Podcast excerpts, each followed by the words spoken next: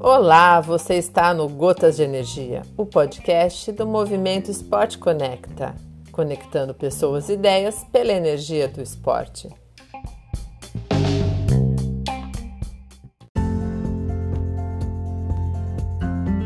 Olá pessoal, olha eu aqui de volta para falar mais um pouquinho da minha história com a natação em águas abertas, em específico do desafio 45 km da Ilha do Mel. Hoje eu vou tentar finalizar essa história.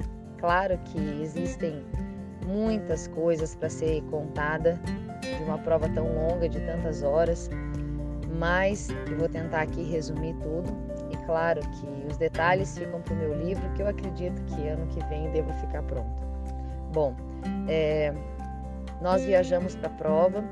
Quem foi me acompanhando foi a minha esposa, meu pai, minha irmã.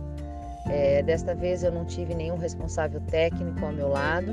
Foi algo que pesou um pouco de início, é, fez falta, muita falta, mas que deu um toque especial quando eu concluí a prova, é, porque e também antes, né, já que eu tive que me fortalecer sabendo que eu não teria ninguém ali no barco para me dar algum comando é, no que se referia ao nado, às condições específicas, né? Já que as pessoas que estariam ali, elas me motivariam de outra forma. E chegando lá no local da prova, eu senti logo um clima de eu não acredito que essa que essa menina, né, essa mulher vai conseguir fazer essa prova tão longa. E isso ficou muito claro na atitude, na fala de muitas pessoas, e não foi sentido só por mim, foi sentido por aqueles que estavam à minha volta, inclusive pelo pelo rapaz, pelo Wesley, que foi o, o caiaqueiro que me acompanhou durante a prova. Aliás, só essa história do caiaque, dessa pessoa forte do Wesley, merecia um capítulo e vai ter, lógico, no meu livro porque foi essencial. Sem ele, eu não conseguiria completar esse desafio. Ele foi essencial. E aí, é, esse clima né, de desacreditada, no fundo, ele acabou me dando um pouquinho mais de força, mas isso interiormente, sem falar com ninguém, sem exteriorizar isso. É, eu fiquei ali comigo, né? Poxa, as pessoas realmente não acreditam que eu tenha chance de completar esse desafio. O meu histórico não favorece, lógico, né? Como eu venho falando, muitas pessoas já sabem, nunca fui atleta, aprendi a nadar depois de adulta, comecei a treinar é, faz aí cinco anos no máximo. É essa a, o meu currículo, a minha história como nadadora. Então, né? Tudo bem, né? Eu acho que eu teria que construir realmente é, essa imagem, né, de pessoa é, determinada. E isso me ficou na cabeça. É, a prova tinha lá uma situação em que apenas três homens haviam feito, algumas pessoas já haviam tentado, por alguns motivos não completaram. É, caso eu conseguisse fazer a prova, eu seria a quarta pessoa a fazer o desafio, a primeira mulher. E isso é, ficou muito é, forte ali na véspera da prova, as pessoas falavam muito isso.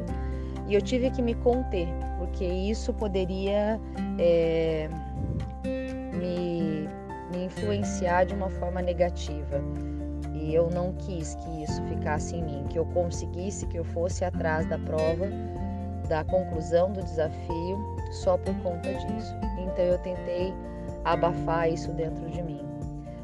A largada foi dada um pouco antes das duas horas da manhã e quando eu deitei para dormir, é, eu acredito que eu já estava naquele transe né, que nós entramos. Eu já não pensava mais nada, a ansiedade acabou, é, não me passava pela cabeça mais é, não fazer, não entrar na água.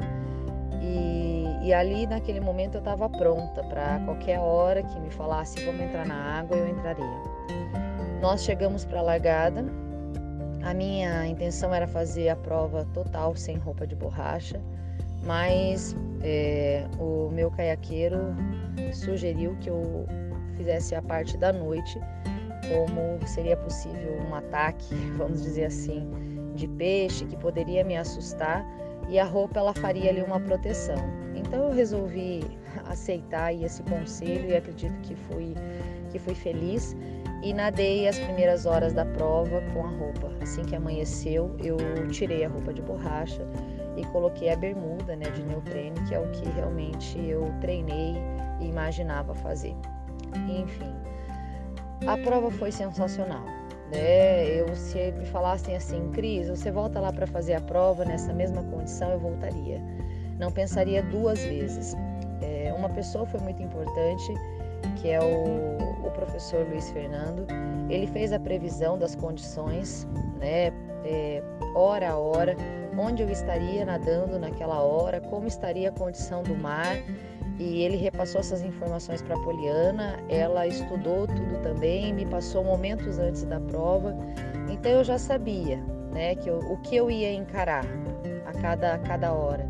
E eu sabia que no final da prova eu ia encarar um vento contra que ia dificultar um pouco, mas nada disso ficou martelando na minha cabeça. Eu curti a prova o tempo todo. Antes da largada, o meu pai de uma sabedoria muito simples, me disse: Tata, você só precisa de duas braçadas, a primeira e a última. E foi isso que eu pensei. Eu só pensei que eu teria que dar a primeira, ter a coragem de iniciar a prova e fazer todo aquele período para conseguir fazer a última.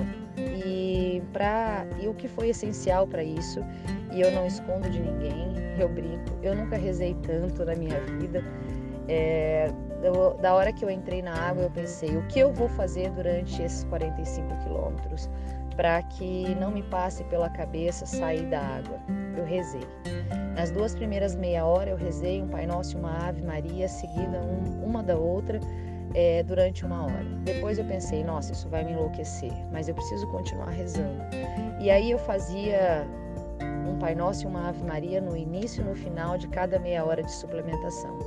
Isso foi essencial para mim. Foi um mantra, me acalmou em momentos difíceis, é, onde fui atacada por água viva, onde o vento entrou, é, eu rezava e pedia essa força, é, essa condição de finalizar o desafio.